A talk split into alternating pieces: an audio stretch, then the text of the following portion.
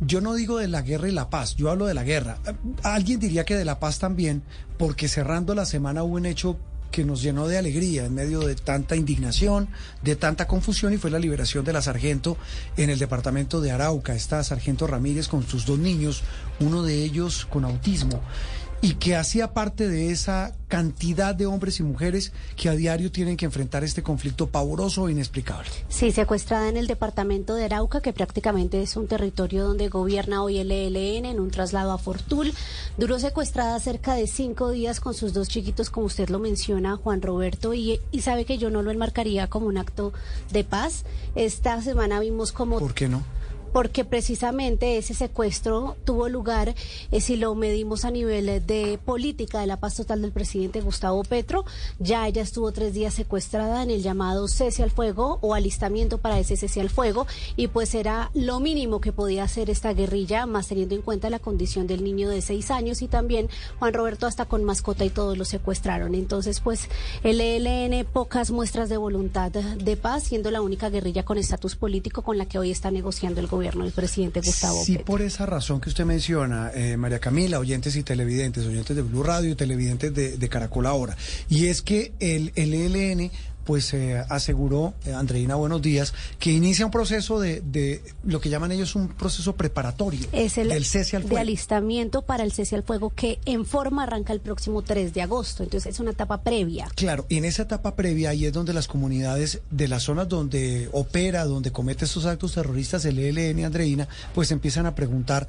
Eh, ¿Cuándo por fin los van a dejar tranquilos? Si hablamos de Arauca, hablamos de Chocó, hablamos del Catatumbo, entre solo algunas regiones. Pues porque además este decreto de cese al fuego que se firmó con el ELN, eh, pues primero estuvo antecedido, como bien dijo María Camila, por una cantidad de hechos violentos, no solamente el secuestro y, bueno, posterior liberación, por fortuna, de, de la teniente segunda, sino también el asesinato de tres policías en norte de Santander, que todavía, digamos que todo indica que fue el ELN, también el hostigamiento que vimos en Fortul, que vimos los videos pavorosos de, de las personas en un gimnasio y las personas en en, este, en este municipio, pues eh, siendo testigos y víctimas de estos enfrentamientos entre, entre grupos criminales, entre bandas, entre el ELN. Y por supuesto, esto dejó muy mal sabor para el inicio, digamos, el arranque de este proceso. Por eso es que muchos están preguntando, bueno, ¿hasta cuándo va a durar esta voluntad? Porque ciertamente si hay un cese al fuego, igual lo que se pide es que haya un cese de hostilidades, porque porque digamos que la población civil está en la mitad y son los que están llevando del bulto. Mm, sí, porque una cosa es que ellos pacten no atacar o no responder a la fuerza pública. A la fuerza pública, y otra cosa es que sigan extorsionando, secuestrando, atacando poblaciones, en fin. Y en otras palabras, eso es lo que van a seguir haciendo, ¿no? No sabemos, esa es la gran pregunta. Jorge Mantilla es un muy muy respetado politólogo, investigador de temas de conflicto, es muy acucioso en escribir eh, columnas, eh, también en sus redes sociales sobre un tema que maneja y estudia a fondo siempre. Eh, Jorge, un gusto saludarte y gracias por acompañarnos hoy domingo en Sala de Prensa Blue. Hola Juan Roberto, buenos días. Muchas gracias por la invitación. Un saludo también a María Camila y Andreina y a toda la audiencia. Eh, sin, pre sin, pretender ponerlo en apuros, porque pues la pregunta serían para el ELN, pero más eh, que, que, plantearle preguntas para que las responda usted, ¿qué preguntas le plantea todo esto que ha pasado previo a este proceso preparatorio de cese al fuego que se pactó entre gobierno y Ejército de Liberación Nacional?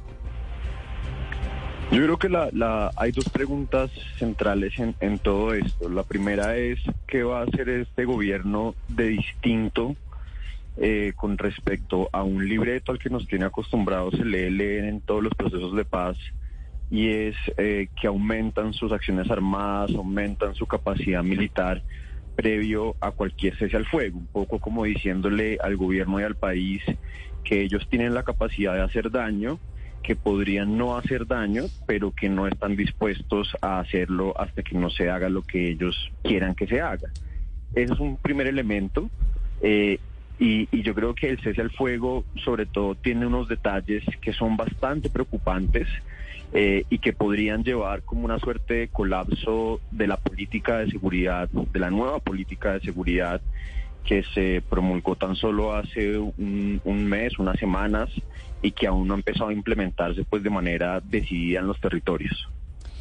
Jorge, ¿y usted qué, qué falencias le ve a ese decreto? Veíamos en la semana muchos eh, opinadores y analistas y expertos decir que lo que no estaba expreso eh, como prohibido dentro de ese decreto, pues sencillamente estaba permitido. ¿Qué acciones podríamos, eh, no, digamos, no se tuvieron en cuenta en ese decreto?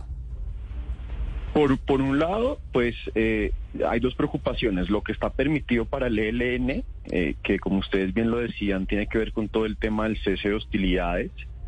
Entonces, lo que uno piensa es que, por supuesto, el tema de extorsión, el tema de reclutamiento forzado, todos estos temas van a seguir un poco en términos de la consolidación que el ELN quiere hacer en ciertos territorios. Fíjese usted el caso del Chocó.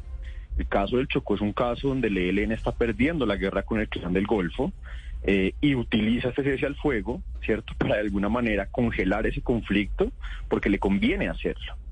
La otra preocupación está relacionada con lo que está prohibido para el Estado. Entonces, cuando uno lee el decreto, el decreto hace referencia al protocolo de acciones específicas. Digamos, aquí, para que se entienda, se está cesando las, las acciones ofensivas por parte del Estado y por parte del ELN y adicionalmente las acciones ofensivas hay un protocolo de acciones específicas que es otro documento que se firmó en el tercer ciclo de negociación y que incluye, por ejemplo, que el Estado no puede hacer inteligencia contra el ELN. Esto me parece gravísimo porque pues es prácticamente eso, cesar, Qué horror. cesar, perdón. No, que qué horror. Es decir, imagínese eso. Sí. Es decir, eso no tiene, Es, es- es- no tiene ni es cesar la investigación criminal, ¿no? Sí. Eh, se prohíbe que haya contacto eh, y que básicamente el Estado patrulle en las zonas donde está el ELN, con lo cual básicamente estamos renunciando a Arauca. Y otro de las, o- otra de las acciones específicas que a mí me parece muy grave es que el Estado se compromete a cesar las desmovilizaciones individuales y colectivas del ELN. Entonces, va- no va a haber inteligencia contra el ELN, se va a detener la desmovilización individual o colectiva de aquellas personas que quieran abandonar esta guerrilla. Eh, adicionalmente, no puede haber contacto en términos territoriales, así que eh, de una u otra manera, aunque no haya despeje, de manera tácita y expresa se está diciendo que el Estado no va a poder patrullar en ciertas zonas y a cambio no se le exige al ELN que deje pues, de todas sus actividades criminales que no están incluidas dentro del cese al fuego. Por lo tanto, yo pienso que en, en términos concretos esto es un error táctico importante.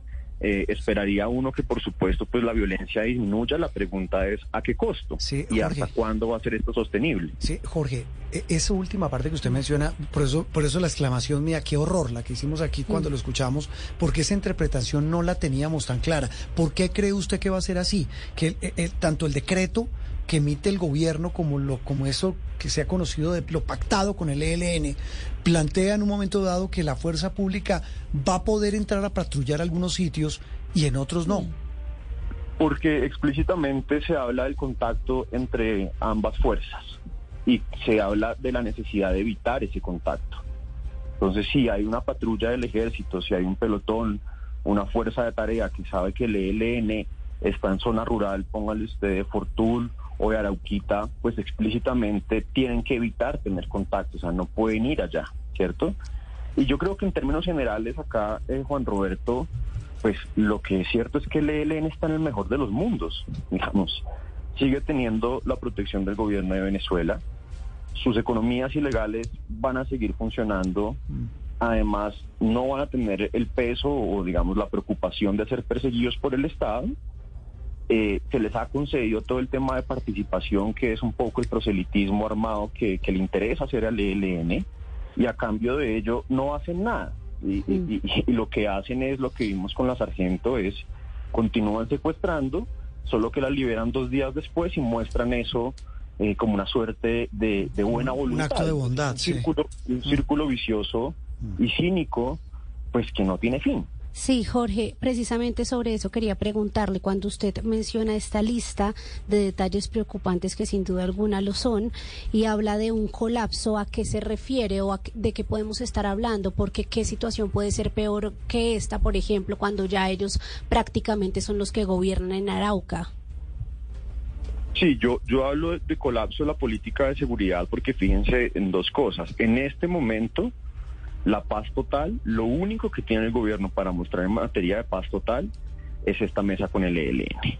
Lo del clan del Golfo no salió bien, lo de eh, las disidencias de las FARC, pues se está diciendo que se va a reactivar la mesa, pero ya vimos lo que pasó del rompimiento del cese al fuego también por la masacre de unos niños indígenas. El gran laboratorio de la paz total, que era Buenaventura, está en un momento de crisis y un recrudecimiento de la violencia. Entonces, ya de por sí la situación de orden público y de seguridad en el país no es la mejor.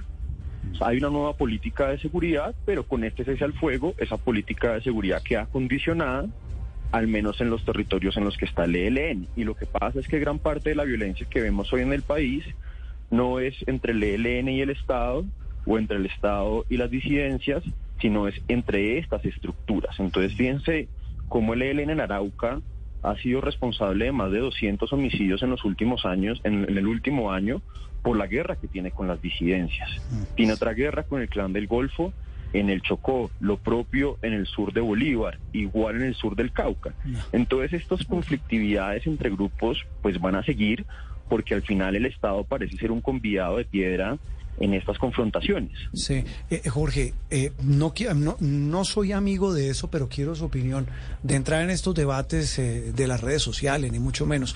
Pero es que cuando uno ve, bueno, ahora que está la nueva, la competencia de, de Twitter, pero en Twitter todavía, ah, ve uno a estos, eh, personas que pueden hacerlo porque están convencidas hablo para defender la tesis del gobierno, otros que lo hacen pagados, no voy a entrar en ese debate, otros que lo hacen porque son simplemente bodegueros, de decir que este diagnóstico como el que usted está haciendo y, en el, y que los medios, y no hablo de, no me gusta tampoco entrar de que un medio bueno, malo, regular, lo que sea, cada quien hace lo que le toque pone sobre la mesa este tipo de cuestionamientos es porque simplemente quieren atacar al gobierno. Realmente este panorama que usted pinta es el que está ocurriendo y no se lo estoy preguntando para cuestionar su, su credibilidad, sino realmente así está ocurriendo, eh, eh, así se está desarrollando, decantando la situación de orden público en el país en medio de estas expectativas y esta confusión por esta famosa paz total?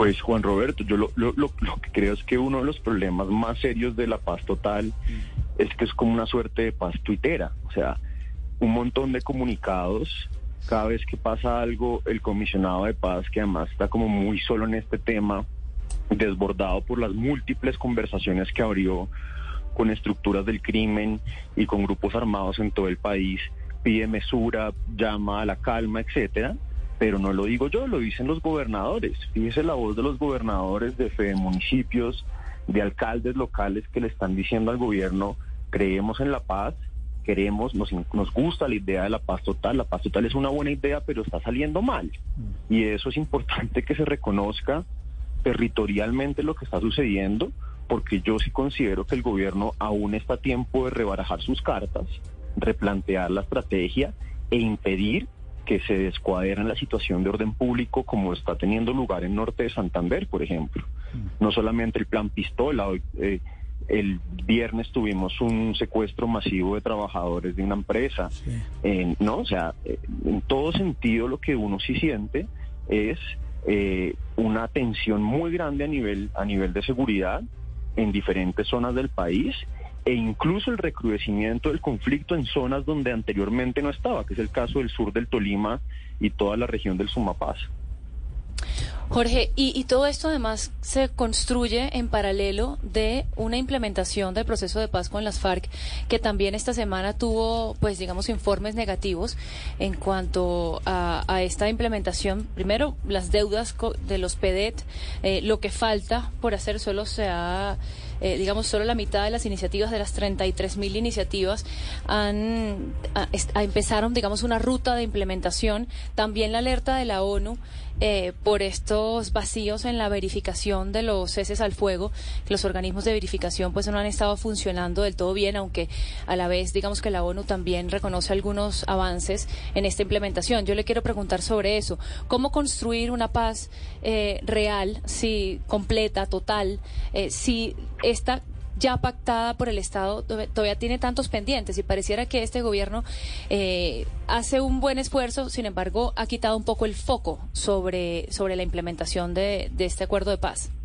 Por supuesto, eh, el orden de las cosas en un escenario de paz de, de, un nuevo gobierno como el de Petro era cumplir lo que ya se había acordado, que fue uno de los grandes defectos, digamos, o las grandes falencias del gobierno de Duque, fue la escasa, el, el escaso compromiso que tuvo con la implementación del acuerdo de paz con las FARC, con las antiguas FARC. Ese era el primer elemento de cualquier paz total, era cumplir lo que ya se había acordado y después ir de manera progresiva como lo venía haciendo el país en las últimas dos décadas, eh, negociando tal vez con el ELN, ¿cierto? Que era como el que de alguna manera uno podría todavía identificar como más político. Pero lo que hacen es, eh, como la película ganadora del Oscar, ¿no? Todo al mismo tiempo en todas partes y es evidente que la oficina del Alto Comisionado para la Paz tiene un enorme problema de capacidades para gestionar estos procesos, ¿cierto? Eh, y adicionalmente recordemos que cuando llega este gobierno hace una reingeniería de lo que es el DAPRE, de la institucionalidad de la implementación, eh, y si bien obviamente en la narrativa del gobierno hay temas muy importantes como política de drogas, como el tema de reforma agraria, que son centrales para la implementación del proceso de paz con las FARC, aún no es muy claro, digamos, los recursos y la institucionalidad que se requiere para que eso suceda usted mencionaba el tema de las iniciativas PD. Sí. Entonces, hay un montón de iniciativas que no se han cumplido. Ahora vamos a tener otro montón de iniciativas que vinieron de lo de diálogos sociales vinculantes y se le va a sumar también todo este tema de participación de la sociedad civil con el ELN. Entonces, el problema en el largo plazo es que se generan un montón de expectativas en las comunidades eh, de obras, de transformaciones que al final no tienen lugar y que en última minan la legitimidad del Estado, porque es un Estado que al final no puede cumplir lo que dice. Sí, es que es que le, reitero no, la misma pregunta, pero le reitero la misma reflexión, eh, Jorge, y es que quienes defienden la gestión del gobierno eh, este tipo de análisis los reducen simplemente a un tema político y dicen que esto es producto de, del afán de quienes quieren atacar al gobierno para no mostrar esta realidad. Pero el panorama, repito, la radiografía que usted nos muestra, Jorge, que es muy sensata y muy seria, pues es bastante compleja. Desde luego, y yo, el, el, uno de los problemas es que hay tantos errores y salidas en falso del comisionado, del ministro de Defensa, por ejemplo, con la declaración sobre que la responsabilidad de la sargento en su propio secuestro, no, que casi esa que el fue, gobierno... Esa le iba a preguntar, es que por eso también lo, de, lo del ministro de Defensa, eso, pues que, que se vio un poco apacado al final del viernes, terminando la semana, por la liberación de la sargento. Pero esa frase yo creo que pasa a la historia, esa afirmación como de las cosas insólitas e indignantes que un funcionario haya dicho sobre un secuestro. Por supuesto, pero también recuerdo la frase de Oti Patiño, que es el jefe negociador del ELN, diciendo que él no, que él no sabía, no, no estaba enterado de que el ELN reclutaba menores. Es decir, ah, el bueno, escenario es que el escenario es de un gobierno que casi que no necesita oposición, porque ellos mismos son los que minan y provocan una serie de ruidos y de confusiones alrededor de la paz total. Y recuerdo una del, del defensor, del comisionado de paz sobre un atentado del ELN y diciendo que, que pues que le parecía bien que el ELN se lo, lo reconociera, lo reconociera, sí, que eso que le gracias por reconocerlo. algún tipo de, de, digamos, de reconocimiento. Eh, pues Jorge, como siempre un gusto saludarlo, de verdad gracias por ayudar a nuestra audiencia, ayudarnos a nosotros a entender en blanco y negro eh, el, el, tema del ELN, el, este, el cese al fuego que está en etapa preparatoria, la liberación de la sargento y en general temas que generan más preguntas que respuestas. Un abrazo y feliz domingo. Muchas gracias. Feliz domingo también para ustedes, muy amables. Jorge Mantilla, hablando de otra de las noticias de la semana, el cese al fuego que comenzó, se supone, con el ELN, la liberación de la sargento y también las muchas eh, inquietudes que hay sobre el futuro de la paz total.